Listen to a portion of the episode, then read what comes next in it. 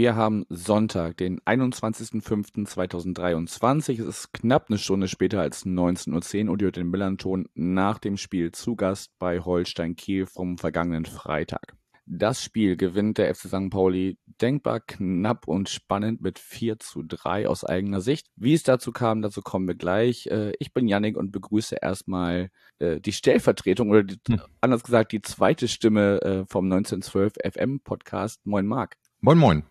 Genau, du bist äh, spontan eingesprungen für Pike. Äh, gute Besserung äh, an dieser Stelle. Er ist, glaube ich, ein bisschen angeschlagen. Weiß nicht, wie sein Wochenende verlaufen ist. Ja. Auf jeden Fall lässt er sich heute entschuldigen und du bist äh, dankbarerweise eingesprungen. Genau. Wir haben uns im Vorfeld abgesprochen, dass wir die Torschützen ähm, abwechselnd vorlesen. Von daher würde ich dich bitten, einfach mal anzufangen. Wie ist das denn zu diesem 4 zu 3 gekommen? Ja, mit dem ersten Treffer äh, Steven Skripski mit dem Elfmeter. Genau, in der 28. Minute. Genau. Ähm, nachdem äh, Bartels gefault wurde vom Torwart. Und ähm, ja, da sah noch alles rosig aus für uns. Ja, ich glaube, da können wir tatsächlich gleich nochmal äh, ein bisschen genauer drauf gucken auf die Szene. Ähm, auf jeden Fall ging es dann weiter in 39. Minute. Dapo Afolayan äh, nach Vorlage von Jackson Irvine kommt ein bisschen glücklich dann nochmal im 16er an den Ball und kann zum 1 zu 1 ausgleichen. Genau, und dann auch das äh, 2 zu 1 für, für euch, äh, Eigentor von Hauke Wahl, schön mit dem Kopf äh, reingewämst ähm, nach dem Freistoß von Hartl. Und ähm, ja, dann nahm das, das Unheil seinen Lauf. Ja, ich glaube, also erstmal feiert Medic sich da so ein bisschen, weil äh, er wahrscheinlich noch den irgendwie mit dem mit den Haarspitzen irgendwie streift und denkt, er kann ihn eindeutig ablenken, aber nein, dann geht er durch äh, Wahl eindeutig ins Tor. Mhm. Und äh, Lukas Daschner auch durch ein sehr schönes Tor, muss ich sagen. Ähm, ich habe es im Gästeblock tatsächlich nicht gesehen, aber jetzt in den in den Highlights im Nachgang auf Vorlage von Afolayan äh, in der 61. stellt dann auf 3 zu 1 aus Sicht des FC St. Pauli. Genau, und dann äh, das 4 zu 1 durch, ja, offiziell Paccarada, aber äh, von, von meiner Position aus sah es auch wieder wie ein klares Eigentor von Kirkesko aus, äh, der den Ball da, ja, der reingrätscht und den Ball dann da äh, gut reinhaut. Ja, es sollte, glaube ich, eine Klärungsaktion werden, aber mhm. ja, der, man kann auch darüber diskutieren, ob der nicht sogar vorbeigegangen wäre, weil ähm, zumindest im Spiel gegen Düsseldorf hatte Pagada auch so ein paar Abschlüsse, ähm, ja, die jetzt nicht so 100% aufs Tor gingen. Aber sei es drum, äh, er ist auf jeden Fall drin und ja, wird auch in offiziellen Statistiken als Tor für Paccarada gewertet. Ich würde dir aber zustimmen, dass das auch eher wieder ein Eigentor war. Ja. Und dann sollte man ja eigentlich meinen, 74 Minute war das, dass alles in trockenen Tüchern ist, so eine Viertelstunde zu spielen. Du führst äh, 1 zu 4 aus äh, Sicht des Gastgebers. Und ähm, ja, aber dann kommt äh, die Stunde von Marco Okomeda, Comenda, Entschuldigung, mhm. zum 2 zu 4. Wie geht's weiter? Genau, und dann, ja, kurz vor Schluss, leider ein bisschen zu spät, äh, der, sag ich mal, Anschlusstreffer von Riese, nachdem Pichler den äh, per Kopf verlängerte und äh, ja, dann aus einem Winkel, wo man nicht unbedingt das Ding treffen muss, äh, haut er den rein, obwohl er sonst alles andere daneben ballert. So, und so bleibt es am Ende beim 4 zu 3 für St. Pauli. Und ich glaube, der siebte Auswärtssieg in der Rückrunde. Man ist jetzt mit 40 Punkten unangefochten Rückrundenmeister. Äh, das kann man sich zumindest auf die Fahne schreiben, auch wenn es maximal zu Platz 4 reichen wird. Das haben die Ergebnisse jetzt am Wochenende schon gezeigt. Spulen wir noch mal ein bisschen zurück. Ja. Von, von Pike wissen wir schon, ähm, wie er in den Spieltag so auch mental reingegangen ist und so. Er hatte so ein bisschen gehofft, ja, mit ein bisschen Glück ist vielleicht ein Punkt drin, aber die Defensive ja, hat ihr auch irgendwie in euren Shownotes geschrieben, äh, bei eurem eigenen Podcast, ist momentan so stabil wie, wie die Regelmäßigkeit eurer Podcast-Folgen. ja, wie bist du erstmal in den Spieltag reingegangen und wie verlief der so für dich bis zum Anpfiff? Ja, eigentlich relativ entspannt. Also ich habe mich auf ein schönes Spiel gefreut. Gutes Fußballwetter, äh, ausverkauft, also äh, für Stimmung war, war gesorgt und ich hatte halt die Hoffnung, dadurch, dass ja eure Aufstiegschancen nur noch sehr theoretischer Natur waren, dass vielleicht so ein bisschen jetzt dieser, dieses Momentum wegfällt und wir dann, wenn wir einen guten Tag erwischen, vielleicht eine Chance haben. Im Endeffekt war es dann ja auch fast ein bisschen so, äh, dass wir zumindest die Chance hatten. Ja, und dann ging es natürlich super für uns los.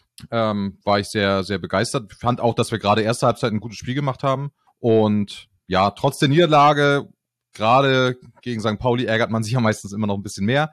Aber bei dem Spieltag, wo wir dann noch so viele Spieler verabschiedet haben, war es irgendwie trotzdem schön und äh, ein, ein schönes letztes Heimspiel auf jeden Fall.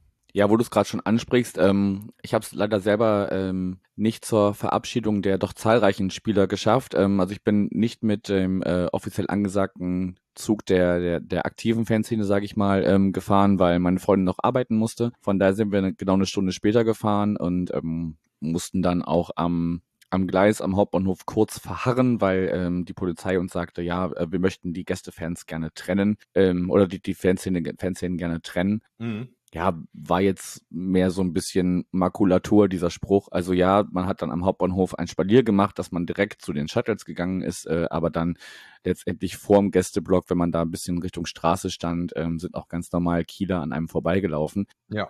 Also das fand ich ein bisschen unnötig und ich sag mal so, bis auf vielleicht, ja, auf eurer Seite Leute und auf unserer Seite Leute, die sich da vielleicht auch gerne gesucht und gefunden hätten. Ähm, man denkt ja da gerne zurück, das hatte ich, glaube ich, auch als äh, Spieltagstweet äh, gemacht, diese, diese legendäre Szene damals, äh, war es sogar vielleicht das erste Aufeinandertreffen, weiß ich gar nicht mehr, ähm, wo es noch diesen versuchten Bannerklau gab und so. Mhm. Aber ansonsten ist das ja zwar ein ja rivalisierendes, aber jetzt kein feindschaftliches.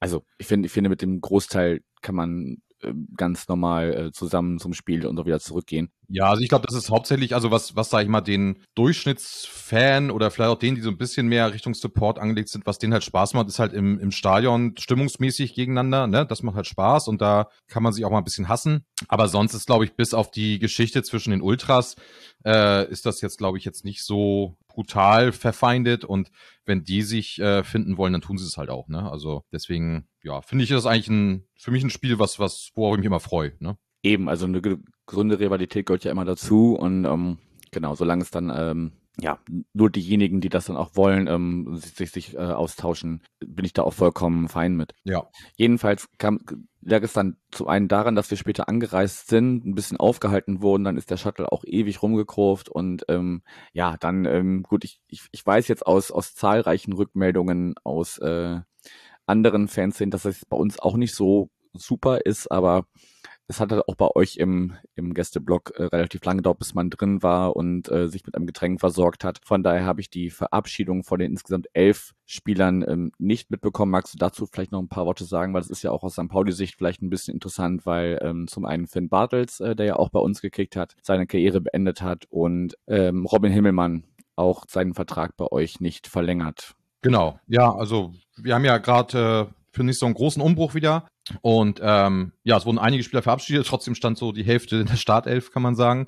Äh, und ich glaube, aus den ganzen elf Spielern könnte man auch eine vernünftige Zweitligatruppe noch hinkriegen. Ja, und es gab dann im Endeffekt vorm Spiel einmal, dass jeder nochmal aufgerufen wurde, applaudiert wurde, hat dann sein, sein Foto und Blumenstrauß bekommen. Ähm, und ja, das war jetzt, sag ich mal, typisch Holstein, jetzt nichts komplett Schlimmes, aber ähm, könnte man sicherlich auch ein bisschen emotionaler machen, aber das kam dann im Endeffekt nach dem Spiel mit den Fans zusammen. Ja, das hatte Pike im äh, äh, VDS schon angesprochen, dass das bei euch eher so, ja, so äh, typisch ist, so Blumenstrauß, kleine Collage von der Zeit beim Verein und äh, dann ist auch gut, danke, tschüss. Genau. Das ist aber bei St. Pauli bis auf einige äh, einzelne Ausnahmen von Spielern, ne, so Schnecke Kaller beispielsweise, nicht wesentlich anders. Hast du da irgendwas ähm, mitbekommen aus der, aus der, aus dem St. Pauli Gästeblock, dass wir da irgendwie für Himmelmann oder Finn Bartels irgendwie mitgeklatscht haben oder war da nichts zu vernehmen. Also bei, bei, bei Bartels habe ich es zumindest gesehen. Da waren wir selber auch so laut, sage ich mal, dass wir es jetzt nicht unbedingt hören konnten. Aber ich habe auch gesehen, dass da applaudiert wurde, was mich auch gefreut hat. Also es war ja auch irgendwie ein passendes Spiel für ihn dann. Bei Himmelmann habe ich es jetzt nicht so mitbekommen, aber wie gesagt, das war ja auch ein bisschen, auch vom Timing her, man hätte hier und da aber sicherlich ein bisschen mehr Pause lassen können vom Stadionsprecher, um das ein bisschen wirken zu lassen. Weil ich sag mal, als äh, äh, während, während Iggy, also Ignowski verabschiedet wurde, wurde noch äh, die Fabian Rehse Sprechchöre von den Fans gemacht. Also vom Timing her kommt man da jetzt, sag ich mal, nicht so die großen Emotionen rüberwachsen lassen. Aber ja, also ich habe zumindest gesehen, dass der Block, der Auswärtsblock auch bei, bei Bartels applaudiert hat. Ja, sehr schön. Das hatte ich auch nicht anders erwartet. Und ich glaube, Stadionsprecher, ja, und vielleicht ein, zwei Sätze dazu. Ja, wenn du sagst, das Feingefühl war jetzt äh, bei, bei, bei der Verabschiedung auch nicht so, so pralle. Ich fand ihn jetzt auch allgemein so, das, das war mir ein bisschen zu viel. Ähm, ich glaube, wir haben uns zwischendurch im Blog angeguckt und sagte, Kirmes und nächste Fahrt geht rückwärts und so. Also das war teilweise ein bisschen drüber. Da mag ich doch eher die äh, zurückhaltende hanseatische Art, die da unsere StadionsprecherInnen ähm, an den Tag legen. Aber gut, hast ja jetzt mittlerweile in vielen Stadien, dass da sehr viel ja, Geschreie und, und hier Pipapo und blablabla mhm. stattfindet. Ähm, aber müssen wir gar nicht weiter darauf eingehen. Gut, dann Verabschiedung äh, hat stattgefunden. Vielleicht noch kurz, um das abzuschließen. Pike hatte so ein bisschen eingeordnet, wen er davon vermissen wird und wen eher nicht so. Wie ist denn deine Einschätzung? Wen würdest du von diesen elf Spielern, die da verabschiedet wurden, ja, wem weinst du eine Träne nach und wo sagst du, okay, danke, ciao und äh, alles Gute für den weiteren Weg? Ja, also es gibt einmal, sag ich mal, die, die offensichtlichen, so wie, wie Finn Bartels, der auch in dem Spiel einfach noch gezeigt hat, dass er es immer noch drauf hat und äh, der locker noch ein Jahr zweite Liga spielen könnte. Äh, da tut's einem einfach weh, weil irgendwie so Kieler Jung, der kommt nach der, zum Karriereende nochmal zurück und hat ja auch mit uns einige krasse Momente dann nochmal erlebt und man weiß halt so, das ist einer, auf den kann man sich immer verlassen Deswegen ist es da halt auch sportlich sehr schade. Genauso wie ähm, Alexander Mühling, der einfach noch bei uns Aufstiegsheld ist, äh, also ewig lang im Verein. Und ähm, da, auch wenn die sportlichen Leistungen jetzt zuletzt ein bisschen schwankend waren, was aber sicherlich auch daran liegt, dass vielleicht nicht immer so gespielt wurde, wie es ihm unbedingt liegt, aber der sicherlich auch immer noch äh, das, das eine oder andere sehr gute Spiel aus dem Hut zaubern kann. Äh, das ist halt schon sehr schade, weil es einfach irgendwo, ja, ich sag jetzt mal, Kida-Legenden sind, ne? Die verabschiedet man ja auch nicht jeden Tag. Dann Hauke Wahl natürlich einfach von der Qualität her und auch, weil, weil er auch zum zweiten Mal schon bei Kiel ist und man ihm einfach viel schon mitgemacht hat. Das ist halt auch sehr schade, weil man ihn irgendwie auch so als echten Kieler ansieht. Und da gibt's auch so ein paar Fälle, wo es mehr so persönlich ist. So, also ich bin einfach ein Fan von Injowski und äh, auch Teska fand ich äh, immer sehr gut, äh, auch wenn die Leistung nicht immer dementsprechend waren. Gerade am Anfang seiner Zeit bei Holstein der war für den einen oder anderen Schnitzer immer sehr gut. Aber beides einfach coole Typen, die, die glaube ich wichtig für so eine Mannschaft sind, äh, die für eine gute Stimmung sorgen, auf die man sich immer verlassen kann. Und ähm, ja, das finde ich dann auch äh, sehr schade, dass man da jetzt kein, keine Einigung mehr gefunden hat. Ein Kirkesko, der dann auch geht, der war jetzt auch nicht so lange da. Da hat's irgendwie nie so richtig gepasst. Das ging immer hü und hot. Also mal hatte er wirklich gute Spiele, aber das war einfach alles zu schwankend. Und jetzt konnte man sich wohl über die Länge nicht einigen. Ja, und äh, bei Korb finde ich es ein bisschen schade, weil letzte Saison noch, noch ein sehr starker Spieler bei uns war und diese Saison eigentlich komplett ignoriert wurde, gefühlt vom Trainer. Ich glaube, der hätte auch noch mehr zeigen können. Aber sind halt auch alles Spieler, die jetzt so langsam ins gehobenere Alter kommen für Fußballer und äh, der Kader soll verjüngt werden und damit kann man das auch irgendwie alles nachvollziehen. Ja, Himmelmann fand ich vom Wechsel damals war ich kein großer Fan, äh, dass er gekommen ist, weil ich hatte mir gehofft, dass wir mit unserem zweiten oder zu dem Zeitpunkt dritten Torwart äh, da die Chance geben. Aber er hat dann uns wirklich sehr geholfen. Deswegen hätte ich mir da inzwischen auch gewünscht, dass man ihm lieber noch ein Jahr gibt und dafür die Laie mit Schreiber beendet. Denn die führt, glaube ich, zu, zu nichts. Ja. Und gut, Lorenz, ähm, ja, hat auch gute Zeit mit uns gehabt, äh, fühlt sich so, wie man hört, zu höheren Berufen wenn man sich da jetzt nicht einigen konnte, dann ist das so, ist ein Spieler, der auch äh, sehr viel Potenzial hat und das auch schon oft abgerufen hat, aber jetzt auch keiner ist, den man sportlich nicht ersetzen kann. Wo auch, ja, was auch ein Spieler ist, der, der einem wehtut, ist halt natürlich Fabian Reese, der einfach immer 110 Prozent gibt, der immer kämpft, wo man aber auch tatsächlich sagen muss, dass er einfach von den Zahlen her sicherlich äh, ersetzbar ist, aber so ähm, vom Feeling her ist das auch einer, wo es natürlich wehtut und gerade jetzt, wo man weiß, dass er nächste Saison dann wahrscheinlich äh, in der zweiten Liga weiterspielt und nicht erste Liga, ist das natürlich auch wieder ein bisschen schade. Der geht zu Hertha, ne? Genau. Ja. Hätte man sich vielleicht, also ist vielleicht gehaltstechnisch ein, ein Fortschritt, aber äh, sportlich sicherlich nicht. Also gehaltstechnisch wird, wird das sich auf jeden Fall lohnen für ihn. Ähm, und äh, zu dem Zeitpunkt sah es auch noch nicht so schlimm aus für die Hertha, als er unterschrieben hat. Ich meine, gut, äh, wer, wer weiß, vielleicht äh, ist es auch genau das Richtige für ihn, dass er mit ihnen dann vielleicht wieder hochgehen kann, wenn der Verein so ein paar Sachen äh, geregelt bekommt und dann hat er dann nochmal eine gute Zeit in der ersten Liga. Ich wünsche ihm auf jeden Fall nur das Beste. Ja gut, bleibt abzuwarten, wie das jetzt bei der Hertha passiert. Ähm, mhm. da, da werden ja auch Stimmen laut, die dann sagen, ja, okay, das mit, das mit der Zweitliga-Lizenz ist gar nicht noch, noch gar nicht so in trockenen Tüchern. Ja, bin ich auch mal gespannt. Also, ich meine, wenn der Vertrag da nicht gültig ist, äh, kann er gerne nochmal vor uns eine Zeit hinterherhängen. Ja, tatsächlich ist das ja so ein bisschen eine Parallele zu, ähm, also von Rese zu Hertha wie, wie Paccarada zu Köln, ne? Also beide haben nicht so eine genaue Garantie, wo, wo spiele ich eigentlich und mhm. spiele ich überhaupt? Im, Im Fall von Paccarada spiele ich nächstes Jahr überhaupt. Äh, bei dem Verein, wo ich unterschrieben habe, ähm, da muss man nochmal noch abwarten, was jetzt in den, wenn die, wenn die Saisons offiziell, offiziell zu Ende sind, was dann da jetzt dann noch auf dem Papier entschieden wird. Und ähm, ja, aber klar, man, man unterscheidet immer zwischen äh, sportlich relevant und emotional relevant bei Spielern. Äh, Im Idealfall ist es beides. Genau. Schmerzt dann umso mehr. aber ja, wir haben auch schon Spieler verabschiedet, wo ich denke, ja, ich, ich mochte dich als Typ, aber sportlich kann ich es verstehen. Mhm. Oder andersrum, sportlich warst du super, aber eigentlich warst du, ja, du hast hier auch nie so richtig hingehört. Ja. Hatten wir auch alles. Gut, dann kommen wir mal, wir haben ja schon äh, in unserem in unserer Chronistenpflicht äh, ein bisschen angesprochen, wie die Tore so entstanden sind. Ähm, 1 zu 1 zur Halbzeit. Wie bewertest du die erste Hälfte aus Sicht von Holstein Kiel? Also ich war äh, positiv überrascht. Äh, man hat auf jeden Fall deutlich gemerkt, dass wir ähm, unsere Chance im, im Offensivspiel sehen sollten. Also ich fand nach vorne haben wir ein sehr gutes Spiel gemacht. Nach hinten war es okay. Ähm, aber insgesamt war ich sehr zufrieden. Das sah vernünftig aus. Wir haben teilweise gut kombiniert. Und ähm, auch trotz des, ja, ich sag mal, kurz vor der Halbzeit vom Ausgleich, äh, hatte ich da immer noch ein sehr gutes Gefühl, weil ich dachte, wenn wir so weiterspielen, dann können wir hier auf jeden Fall den Punkt holen, wenn nicht sogar äh, gewinnen, weil nach vorne hat mir das echt gut gefallen. Ja, ich bin so ein bisschen zwiegespalten. Also von meiner Wahrnehmung, wie, also ich stand im, im Gästeblock ganz links, mhm. was den einzigen Vorteil hatte, dass man äh, durch diese Schallrohrtribüne, da war so ein Stahlträger direkt auf unserer Höhe und da konnte man sehr gut sein Bier abstellen. Ja. Ähm, das war quasi so ein, so ein Privattresen, das war ganz super. Aber ansonsten war halt die Sicht auf, auf die Tore, die äh, von uns aus gesehen rechts gefallen sind, also zu eurer Heimtribüne hin, mhm. war halt sehr, sehr eingeschränkt. Von daher musste ich mir das alles nochmal im Nachgang äh, genauer angucken, weil ja vor allem in der zweiten Halbzeit da sehr viel los war. Ja.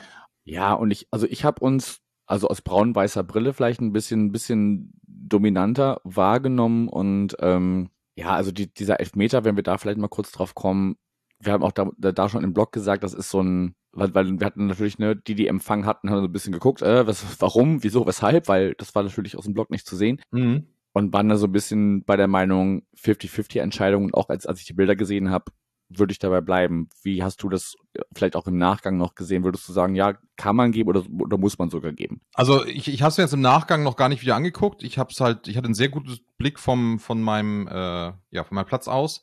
Und ähm, da bin ich der Meinung, also es gibt sicherlich auch äh, Situationen, wo das nicht unbedingt gepfiffen wurde. Ähm, aber es ist auf, auf jeden Fall, kann man das geben. Und ich glaube, wenn man sich das auch äh, im, im VAR anguckt, äh, wird es auch in der Regel gegeben.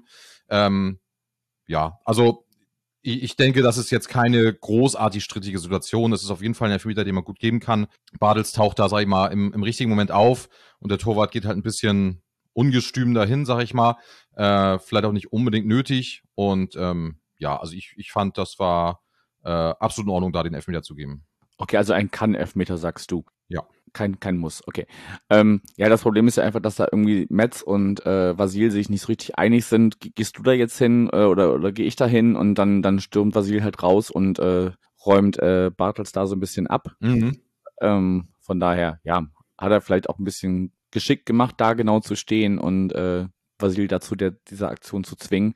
Also das auf jeden Fall. Also da, da in der, in den Raum quasi aufzutauchen dann, äh, ist halt notwendig, um irgendwie Gefahr reinzubringen. Und äh, das, das macht er dann natürlich in dem Moment gut und kriegt es dann halt ab. Und dann ist es halt in dem Fall ein Elfmeter, den man auf jeden Fall geben kann, ja. Okay. Danach kommt dann die große Stunde von Dapo Afolayan, der sich dann im, im 16er durchsetzen kann. Ähm, es ist so ein bisschen, Pinball mit, also ich weiß gar nicht, ob Irvine ihn wirklich nochmal zurückspielt oder ob da auch ein Bein von, von eurem Verteidiger im, im Spiel ist, sondern ähm, ja, hat so ein bisschen Glück, dann noch an den Ball zu kommen und, und kann dann abschließen zum 1 zu 1.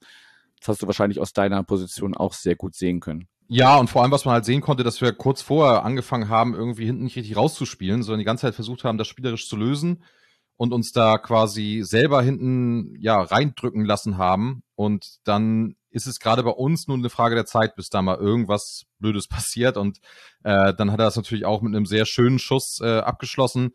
Ähm, ja, das war so eine Phase, wo ich, wo ich schon so ein bisschen die Hände über den Kopf zusammengeschlagen habe, äh, weil wir einfach den Ball nicht rausgedroschen haben, was in der Phase, glaube ich, wichtig gewesen wäre, weil ich hatte das Gefühl, dass wir da seit, seit drei, vier Minuten irgendwie hinten nur rumtüdeln. Und äh, dann wirst du halt bestraft, ne? So, und äh, da ist es dann genau so gekommen. Äh, was dann eben auch nochmal mich dazu bestärkt hat, zu sagen, so komm, wir müssen nach vorne spielen, dann haben wir hier eine Chance, aber bloß nicht irgendwie versuchen, hier irgendwas zu verwalten. Das, das kriegen wir auf jeden Fall nicht hin. Ja, umso, umso froher war ich um den Zeitpunkt, ne? Also da noch vor der Halbzeit äh, nochmal auf 1 zu 1 zu stellen und quasi sozusagen auf, auf wieder auf Null. Mhm. um dann äh, in der zweiten Halbzeit dann nochmal zu gucken, was, was noch geht. Ähm, war, war eine super Aktion. Äh, er setzt sich da super durch und äh, hatte ja vorher auch irgendwie eine, eine Aktion, wo wir auf jeden Fall, äh, ja gut, braun-weiße Brille aus dem, aus dem Gästeblock, klar, ähm, alle voll geschrien haben und, und Robert Kampra, ja, lässt das halt weiterlaufen und ähm, die, der, der Kommentator der Zusammenfassung bei St. Pauli TV hat gesagt, äh, Kampka hätte ihn so ein bisschen auf dem Kieker gehabt, also Afolayan. Ähm, aber da kommen wir ja noch später zu, was, was die beiden noch für ein besonderes Verhältnis miteinander hatten im Spielverlauf. Gut, Halbzeit. Ja. Ding Dong, kurzer Werbeblock für unseren Partner, die Kehrwieder Kreativbrauerei aus Hamburg. Vielleicht habt ihr ja jetzt das verlegerte Wochenende an der Elbe verbracht und was hätte da besser gepasst als das Elbe Gose. Die Gose ist einer der ältesten Bierstile der Welt und wäre fast komplett von der Bildfläche verschwunden. Aber nun ist sie zurück und begeistert durch eine milde, weißweinartige Säure, eine leichte Gewürznote und eine spritzige Frische. Vielleicht hätte es ja sehr gut zu eurem Nachmittag oder Abend an der Elbe gepasst. Vielleicht beim nächsten Mal. Schaut doch mal nach auf kehrwieder.bier. Da findet ihr nicht nur das Elbe Gose, sondern auch viele andere spannende Biere mit und ohne Alkohol. Und dabei nicht vergessen, Bier und andere alkoholische Getränke immer bewusst zu genießen. Ding Dong, Werbung Ende.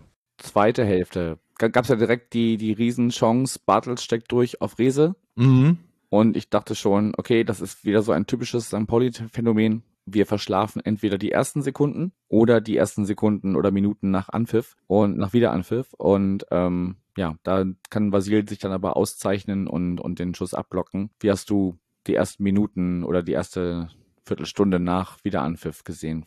Äh, also erstmal kamen wir natürlich super raus, äh, mit, mit, gerade mit dieser Chance. Ähm, und mhm. da machte sich dann quasi weiter die Hoffnung breit, okay, wenn wir so weitermachen, dann, dann kann hier was gehen. Und auf jeden Fall werden wir ein gutes Spiel sehen. Dass wir halt das Tor nicht treffen, ist leider aktuell in der Natur der Sache. Also das ist so ein bisschen unser großes Problem, selbst in Spielen, wo wir uns viele Chancen erarbeiten, wir kriegen das Ding aus dem Spiel einfach nicht rein. Und ähm, ja, gerade da, gleich am Anfang wäre natürlich eine Chance gewesen, da gleich ein Statement zu setzen.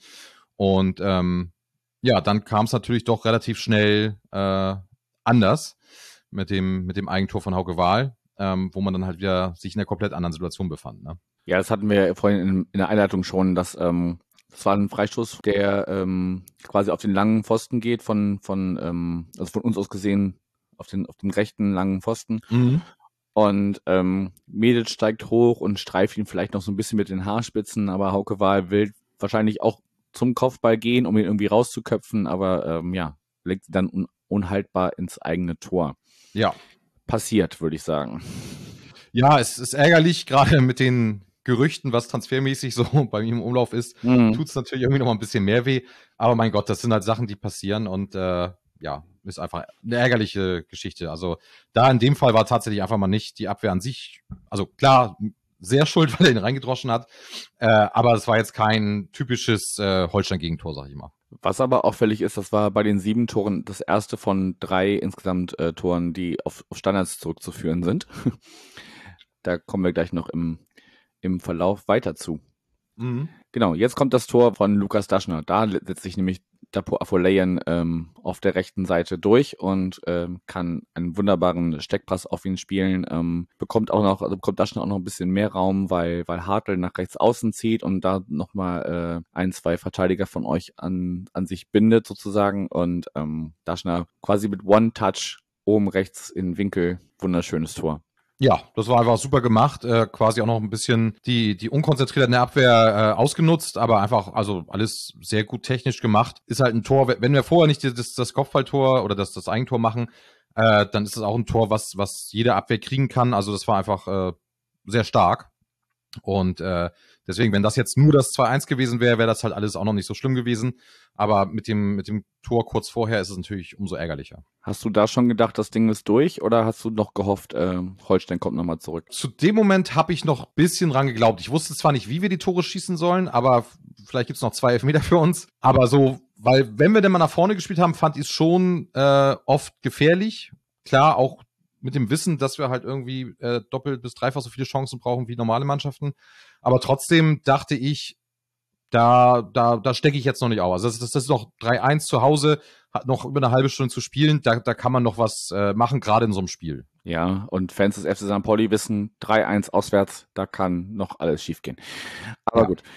Genau, da hatten wir schon, schon äh, angesprochen, Lead Paccarada, Schrägstrich Kirkeskov, sorgt dann für das 4 zu 1. Ja, das war quasi, also da muss man wieder, das ist wieder so ein Ding.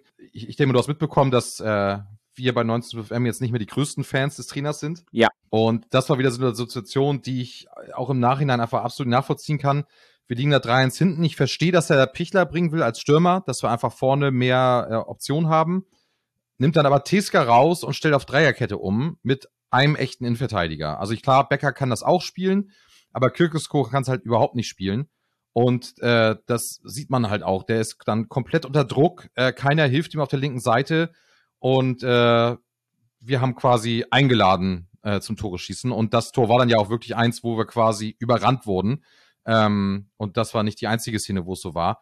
Äh, wo ich dann einfach nicht verstehe, warum der Trainer nicht dann einen echten Innenverteidiger noch mit reinbringt oder irgendwie anders äh, umstellt oder so. Aber äh, dann mit so einer äh, ja, eineinhalb äh, Innenverteidiger Dreierkette zu spielen, wo Wahl dann als einzig echter Innenverteidiger auch noch einer ist, der gerne mit nach vorne geht. Das habe ich halt überhaupt nicht verstanden. In, in der Situation, wo wir noch so viel Zeit hatten, äh, quasi unsere Abwehr, ich sage jetzt mal, aufzulösen, das, da habe ich mir mal den Kopf gefasst, was das sollte. Hat er dann ja auch nach dem 4-1 äh, äh, korrigiert. Äh, dann lief es ja auch wieder besser, aber das war halt wirklich was, wo ich ja einfach verzweifelt bin. Das glaube ich. Also du, du würdest das zurückzuführen auf, äh, zurückführen auf eine klare Sache von vercoacht sozusagen. Ja, also ich meine, klar bist du irgendwo bei 3-1 unter Druck und musst irgendwas machen. Äh, aber wenn du noch über eine halbe Stunde Zeit hast, Dann bitte nicht das. dann musst du halt nicht die Abwehr quasi auflösen komplett. Genau. Also, und vor allem dann, dann bring halt gleich Commander und, und pack ihn für, für Kirkusko rein oder, oder für irgendjemanden. Aber, aber lass Kirkusko dann nicht den, das ist die ärmste Sau dann auf dem Platz da, der nicht weiß, was er machen soll und dementsprechend sah es dann auch aus, ne? Ja, es war auf jeden Fall, also aus unserer Sicht war es schön zu sehen, wie da äh, Saad in den, in den 16er reinzieht und dann noch, also Doppelpass quasi mit Paccarada und ähm, Paccarada schließt dann ab und ja, also ich würde auch sagen, ja, Tor ist Tor, aber äh, Kirkusko lenkt ihn halt schon sehr entscheidend ab. Ja. Wie gesagt, ob der, ob der da wirklich, bei unserem Glück wäre wahrscheinlich noch äh, an, an äh, Außen- oder in Innenpfosten wieder rausgeprallt oder so und Dane hätte ihn gehabt. Man weiß es nicht. Aber es zählt und es steht 4 zu 1. Dann musste ich sehr schmunzeln, weil, ähm, also das, es fällt dann das in der 78 das Tor von Marco Comenda Mhm. und anscheinend hatte eure Stadionregie den Knopf so sehr auf der Seite, ja, Gäste haben ein Tor gemacht, dass es zwischendurch 5 zu 1 stand auf der Anzeigetafel. Ja, wir sind halt gewohnt, dass wir eher den Gästen die die Tore addieren müssen.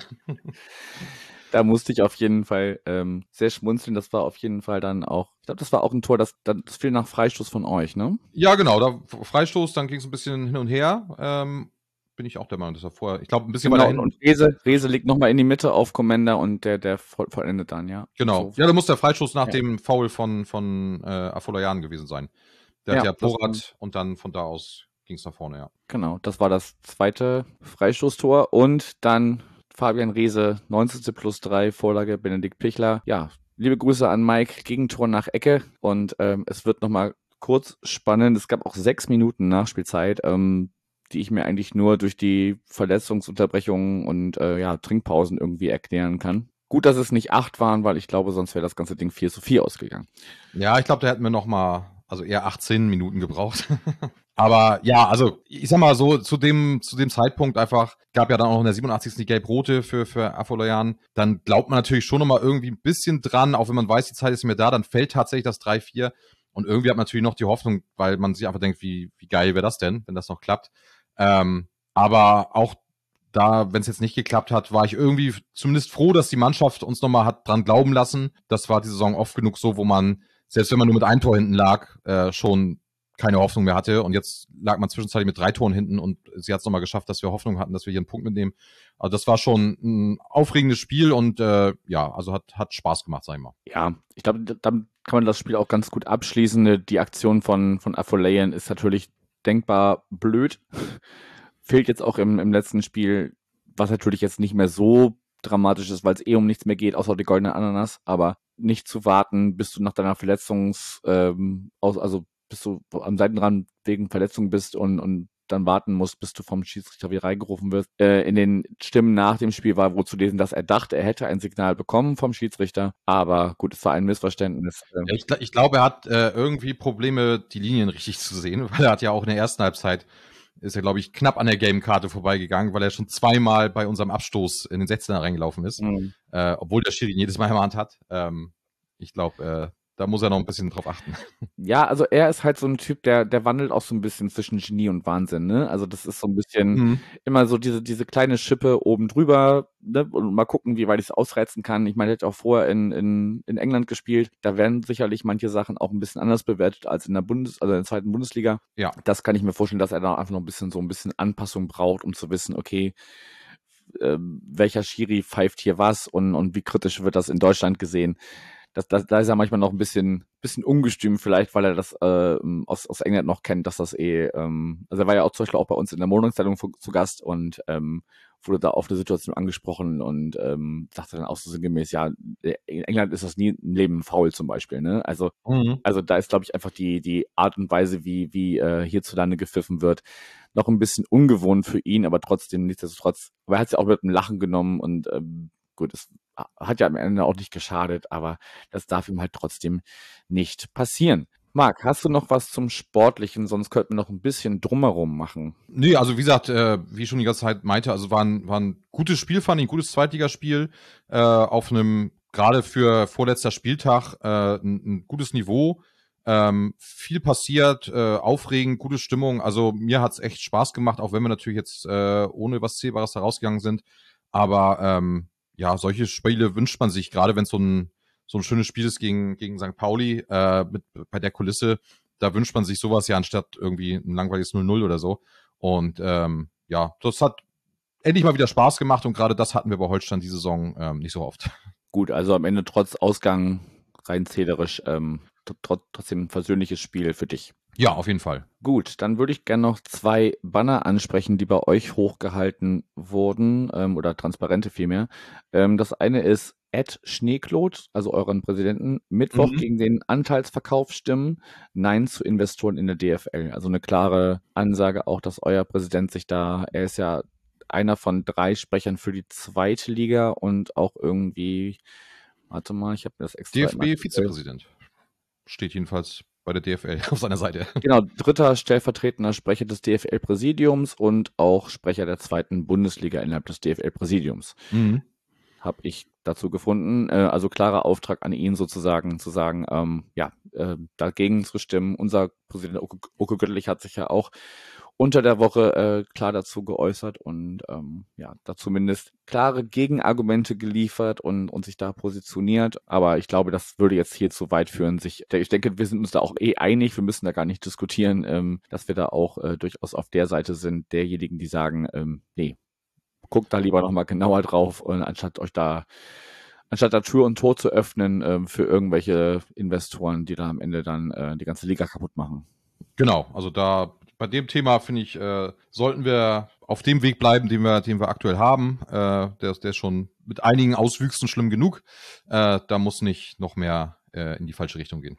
Gut, unterschrieben. Dann gab es noch, ich bin ja auch ein großer Verfechter des äh, Frauenfußballs, äh, war auch tatsächlich heute Mittag noch beim äh, letzten Saisonspiel der ersten Frauen von St. Pauli. Das ging ähnlich hoch her wie äh, unser Spiel gegeneinander am Freitag. Äh, die haben äh, insgesamt äh, 5 zu 6 gegen äh, den ETV verloren.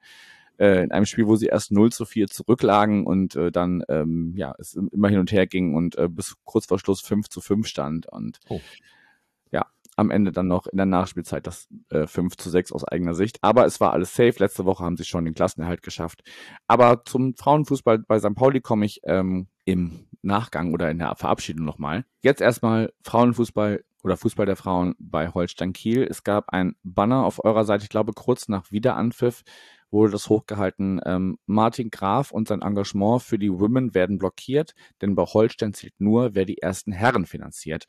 Ich hatte mit Pike schon hin und her geschrieben ähm, und er sagte mir, Graf ist Hauptsponsor der äh, Frauen und der äh, U17 und ähm, ja, möchte sich jetzt vor allem auf den Fußball der Frauen fokussieren. Es wird ihm aber gesagt, er kann das nur machen, wenn er auch äh, ja, die Profis mitfinanziert. Hast du da ein paar Worte zu zu sagen? Ähm, ja, also ich habe jetzt auch nur so die Infos bekommen. Ich, ich äh, war da jetzt nicht großartig involviert, aber habe äh, ja hab quasi mit Pike zusammen äh, äh, ein bisschen geguckt, wo wo woran es lag, was da los ist. Und ja, ist natürlich äh, ja, was soll man sagen, ohne Worte. Ne? Also wir hatten ja schon mal vor ein paar Jahren das, das Problem mit äh, so Holstein Women und äh, ja. äh, die ganze Geschichte und dann wurde das ja quasi alles wieder ein bisschen ins Positive gewandelt. Auch die, der Zuschauerzuspruch ist größer geworden, die Leute interessieren sich mehr dafür. Und äh, dann so eine Aktion zu machen, ist halt einfach, ja, hm. ich will nicht sagen typisch Holstein, aber ja, einfach, einfach dämlich, muss man einfach mal so sagen. Also da kann man ja froh sein, wenn da jemand ist, der, der da Geld für gibt, weil äh, sind wir ganz ehrlich, da, da holst du hier jetzt äh, in Kiel kein, äh, keine Massen in, in dein Betrieb, Geschäft, wie auch immer. Da kann man froh sein, wenn da Leute sind, die sich da engagieren und äh, das Ganze unterstützen wollen. Äh, und das dann irgendwie zu blocken durch solche Sachen ähm, ist einfach, ja, nicht, nicht nachvollziehbar, warum man so sich verhalten sollte. Nee, also du hast gerade schon im Nebensatz angesprochen, wir hatten ja, glaube ich, vor Jahren schon mal oder vor einiger Zeit ähm, gesprochen, wo ja sogar eure, eure Frauen quasi boykottiert haben, weil irgendwie ne, die Unterstützung nicht richtig da war, wenn ich da so, mhm. also ganz, ganz dunkel klingelt da äh, was bei mir. Ja, die sollten ähm, quasi aus dem Verein raus und in dem anderen Verein rein. Und ja. so ganz kriegst auch nicht mehr zusammen. Äh, das war auch ein riesiges Kuddelmuddel und äh, hat sich Holstein auch nicht mit Ruhm bekleckert bei der ganzen Geschichte. Ja, also ich finde es auf jeden Fall, also während, während andere Vereine da jetzt auch gerade ja, entweder mehr oder weniger halbherzig oder teilweise auch mit voller Energie ähm, Frauenteams aufbauen. Ähm, Finde ich, ist es auch bei St. Pauli tatsächlich, ähm, ist da noch viel Luft nach oben. Man hat jetzt gerade so den Klassenerhalt in der dritten Liga geschafft. Ähm, mehr wäre aber auch rein von der Infrastruktur nicht drin. Ja, bleib, bleibt eine große Baustelle bei vielen Vereinen, finde ich, dass da einfach auch äh, der Fußball der Frauen einen groß, größeren Stellenwert verdient hat. Und ich meine, man sieht es ja jetzt jetzt ähm, das, die, die Terminierung des, des äh, Pokalfinals der Frauen ähm, auf dem Feiertag Nachmittag, ne? War das Don Donnerstag? Ja, ich glaube ja, genau. Ich, finde, die haben da einfach auch mehr, mehr Sichtbarkeit verdient. Ja, also da ist auf jeden Fall noch viel zu tun, was man vielleicht dann eben äh, in dem Sinne positiv sehen kann, ist, dass es eben inzwischen mehr Leute einfach interessiert, wenn da solche Sachen passieren. Und das ja eben dann nicht nur im, im Social Media, wo, wo ja auch gern mal äh, Sachen hochgebauscht werden, die sonst keinen interessieren, sondern man sieht ja eben auch in den Fanblöcken, in den Stadien machen sich auch die Fans, die sonst hauptsächlich zu den äh, Herrenspielen gehen, äh, dafür stark. Und äh, ich glaube, das ist auf jeden Fall wichtig für die Entwicklung, dass eben da hingeguckt wird und nicht einfach das so ja nebenbei äh, laufen gelassen wird. So. Das stimmt auf jeden Fall. Also jede Stimme, die da da drauf schaut oder jedes Auge, das da drauf schaut, hilft auf jeden Fall, dass das nicht übersehen wird. Genau. Gut, einen Abschluss habe ich noch. Ähm, das ging leider erst nach Redaktionsschluss oder nach, nach der Aufnahme mit Pike äh, bei, bei, mir ein oder auch äh, bei Social Media erst äh, online. Der Millanton ist ja auch zumindest in seinen Anfangstagen immer ein Modepodcast gewesen. Und Holstein Kiel hat anlässlich der ersten Planungen und, und, und äh, Beginne der, des Umbaus des Stadions ein wunderschönes, hier Sarkasmus-Schild hochhalten, Trikot veröffentlicht. Deine zwei Cents zu dieser Veröffentlichung. Ähm, Ganz, ganz schrecklich. Also ich, ich, verstehe halt nicht, oder sagen wir so, aktuell passiert bei Holstein was, was mir allgemein nicht so gefällt. Also wir, wir verlieren so ein bisschen das Besondere am Verein, wir verlieren so den Schwung aus unserem damaligen Aufstieg und äh, den vielen tollen Sachen, die bei uns passiert sind und der Verein entfremdet sich immer mehr irgendwie und man hat das Gefühl, das ist alles so ein bisschen egal. Also Hauptsache, wir steigen nicht ab und der Rest ist so ein bisschen, ja, irgendwie mitschwimmen dann hat jeder seinen Posten sicher und dann ist doch alles in Ordnung. Und das äh, spiegelt sich so in allen Bereichen wieder, Social Media und äh, Marketing und so weiter. Und das finde ich halt mega schade, weil gerade ähm, bin ich auch großer Fan von schicken Trikots, aber auch allgemein, also man kann halt so viel machen, gerade mit Holstein Kiel als Landeshauptstadt am Wasser und pipapo, da ist so viel. Und dann kommt halt sowas dabei raus, dass man sich so irgend so ein weiß-oranges Trikot aus dem Puma-Katalog aussucht und sagt, ah ja, guck mal, das ist ja orange und. Das ist unser Baustellentrikot. Ja, das ist jetzt das Baustellentrikot, weil Baustellen sind ja orange. Äh, ja, ich weiß auch nicht. Also die Aktion an sich, dass man was von der Tribüne bekommt mit dem Trikot, ist ja ganz gut, auch wenn, ich sag mal so, wenn du lange genug unter der Tribüne stehst, dann fällt auch so irgendwas ab, was du dir mitnehmen kannst nach Hause. Nur halt ohne Echtheitszertifikat. Äh, es ist halt einfach so Stahlrohrgerüst da. Ähm, trotzdem, klar, das war jetzt lange Jahre und die Aktion an sich verstehe ich ein bisschen, ist ja auch ganz cool.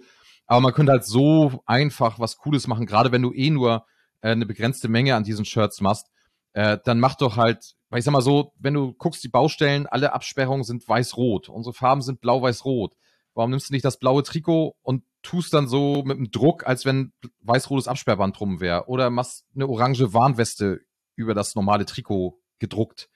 Das wäre halt irgendwie witzig, wäre cool, wäre was Besonderes.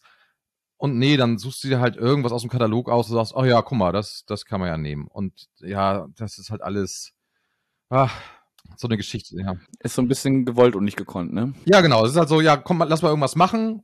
Und dann wurde halt so die erstbeste Idee so, ah ja, das ist einfach, da müssen wir uns um nichts kümmern. Da, ne, da rufen wir bei Puma an, vielleicht kennen die uns noch. Äh, dann sollen die uns mal ein paar Dinger da bedrucken und dann ist gut. Und das ist halt, wir werden jetzt auch das Auswärtsspiel in Hannover, werden wir auch mit diesem Trikot spielen. Mhm. Also das, falls es irgendwer noch nicht mitbekommen hat, dass wir uns dann nochmal richtig lächerlich machen.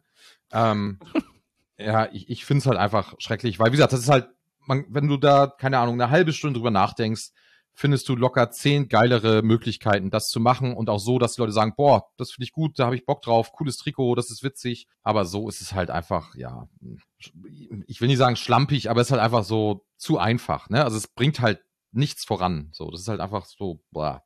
Und ich bin auch ganz froh, also zumindest jetzt äh, bei dem Spieltag habe ich auch tatsächlich niemanden mit dem Trikot rumrennen sehen, außer zwischenzeitlich den Stadionsprecher, der es dann aber auch ruckzuck wieder ausgezogen hat, nachdem er fertig war. Ich hoffe mal, die bleiben darauf sitzen und äh, ja, ich weiß nicht, wahrscheinlich denken sie dann, dann lassen wir sowas ganz, aber vielleicht ist es dann ja auch der, das richtige Zeichen, dass man sich für sowas einfach mal ein bisschen Gedanken macht. Gut, äh, also um dich jetzt vielleicht nicht komplett vorzuführen, also ich glaube, ähm, ja, wir bieten da auch, auch genug Einfalltore. Also ich glaube, wir äh, produzieren auch mehr Kollektionen innerhalb der Saison, als wir Tore schießen gefühlt. Und da ist auch nicht immer alles alles schön. Ab und zu findet auch mal was aus dem aus dem aus unserem offiziellen Fanshop den Weg in meinen Kleiderschrank. Äh, und ja, der ist mittlerweile auch nur noch voll mit, äh, mit St. Pauli-Sachen, aber ähm, ich finde, ja, gut, wir, wir haben ja auch ein bisschen so mit das, ne, ihr äh, Modelabel mit angehängtem Fußballverein. Mhm. Ich, also das, das wollte ich jetzt nur, nur kurz zur Einordnung, ne? Also um, um dich da jetzt nicht komplett auf dieses Trikot zu, zu, zu reduzieren, aber ähm, ich muss das halt nochmal ansprechen, weil es halt nach der Aufnahme mit Pike noch, äh, noch öffentlich wurde, ähm, wollte ich das nochmal kurz thematisieren. Aber wie gesagt, äh, wer im Glashaus sitzt, sollte da nicht mit Steinen schmeißen und gar nicht, schon gar nicht auf Baustellen. Also ich, ich glaube, jeder Verein hat ja so seine, seine äh merkwürdigen Fanartikel. Äh, also wir haben ja auch teilweise irgendwelche Heizungen für Häuser und Wohnungstüren und äh, Sanitärsachen, was weiß ich, alles Mögliche. Kann man ja auch alles machen. Aber das soll ja halt irgendwie, weil es ja was mit dem Stadion zu tun hat, mit dem Anfang des Baus, der glaube ich auch nicht wirklich so richtig anfängt, aber gut. Aber wie gesagt, dann macht er halt irgendwas mit ein bisschen Herz und dann sind auch alle schon zufrieden. Aber das ist halt, ja. Also da, da verdienen wir auch den Spott. Gut, dann haben wir den hiermit auch äh, genug breit getreten. Ähm, ich glaube, der, der Weserfunk macht das auch immer, ähm, dass, dass sie sich, wenn vor Partien irgendwie die, die scheußlichsten Sachen aus den, aus den Merchandise-Shops des, des, des äh, jeweiligen Gegnervereins raussuchen. Das finde mhm. ich, find ich auch ein sehr charmantes Format.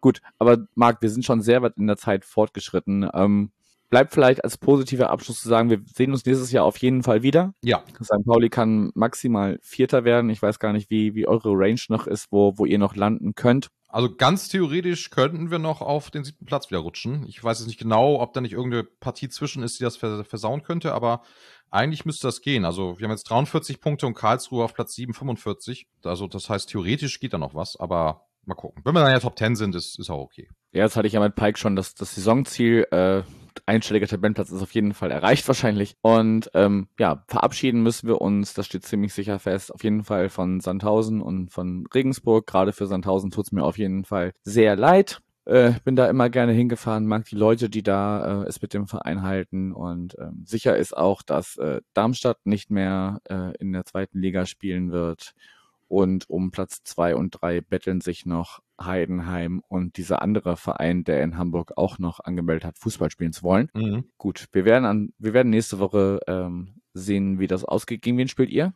Äh, gegen Hannover, auswärts. Gut, da geht es auch wirklich dann um nichts mehr. Ja, also für uns geht es ja. tatsächlich dann auch um den einstelligen Tabellenplatz. Ne? Die sind mit einem Punkt vor uns. Wenn wir das gewinnen, dann haben wir den, den einstelligen sicher dann, das wäre ein persönlicher Abschluss. Ja gut, die haben heute nach, glaube ich, nach 2-0 Führung äh, nur noch 3 zu 3 äh, in Düsseldorf gespielt. Mhm. Ähm, das, das ist auf jeden Fall was möglich. Ähm, und ich glaube, wir spielen zu Hause gegen Karlsruhe. Also ich weiß, wir spielen zu Hause gegen Karlsruhe. Und ähm, ja, ich erinnere mich immer gerne an ein letztes Saisonspiel ähm, gegen Kaiserslautern, wo wir, glaube ich, irgendwie so 5 zu 3 oder sowas am Ende gewonnen haben. Und es war mal wahlweise ein, ein Jubeln oder ein Aufregen. Ähm, also einfach ein schöner Saisonabschluss, so ein Sommer, Sommersonne, Party. Es geht um nichts mehr außer die goldene Ananas. Das wird, glaube ich, ganz gut. Okay, bevor wir ganz zum Schluss kommen, muss ich noch mal kurz darauf hinweisen, äh, morgen in einer Woche am Pfingstmontag spielen die ersten Frauen von St. Pauli das Pokalfinale gegen Union Tornesch an der Hohe Luft. Tickets gibt es bereits seit längerer Zeit zu kaufen. Und ähm, ja, habe auch schon gehört, dass es schon ganz gut angelaufen ist mit dem Verkauf die große Chance, äh, zum ersten Mal in der Geschichte des äh, Frauenfußballs bei St. Pauli in die erste Runde des DFB-Pokals einzuziehen. Und äh, ja, wenn ihr im Pfingstmontag noch nichts vorhabt, dann kommt gerne auch vorbei. Tickets sind erschwinglich. Es wird auch noch äh, im Laufe der Woche einen größeren Blogbeitrag äh, zum Thema Pokalfinale der ersten Frauen geben. Und ja, würde mich freuen, euch da zu sehen. Und jetzt aber, Marc, danke dir für deine Zeit und äh, ja. Ja, danke für die Einladung. Sehr gerne. Und wir hören und sehen uns nächste Saison wieder. Genau, das machen wir. Gut. Ciao, ciao. Jo, tschö.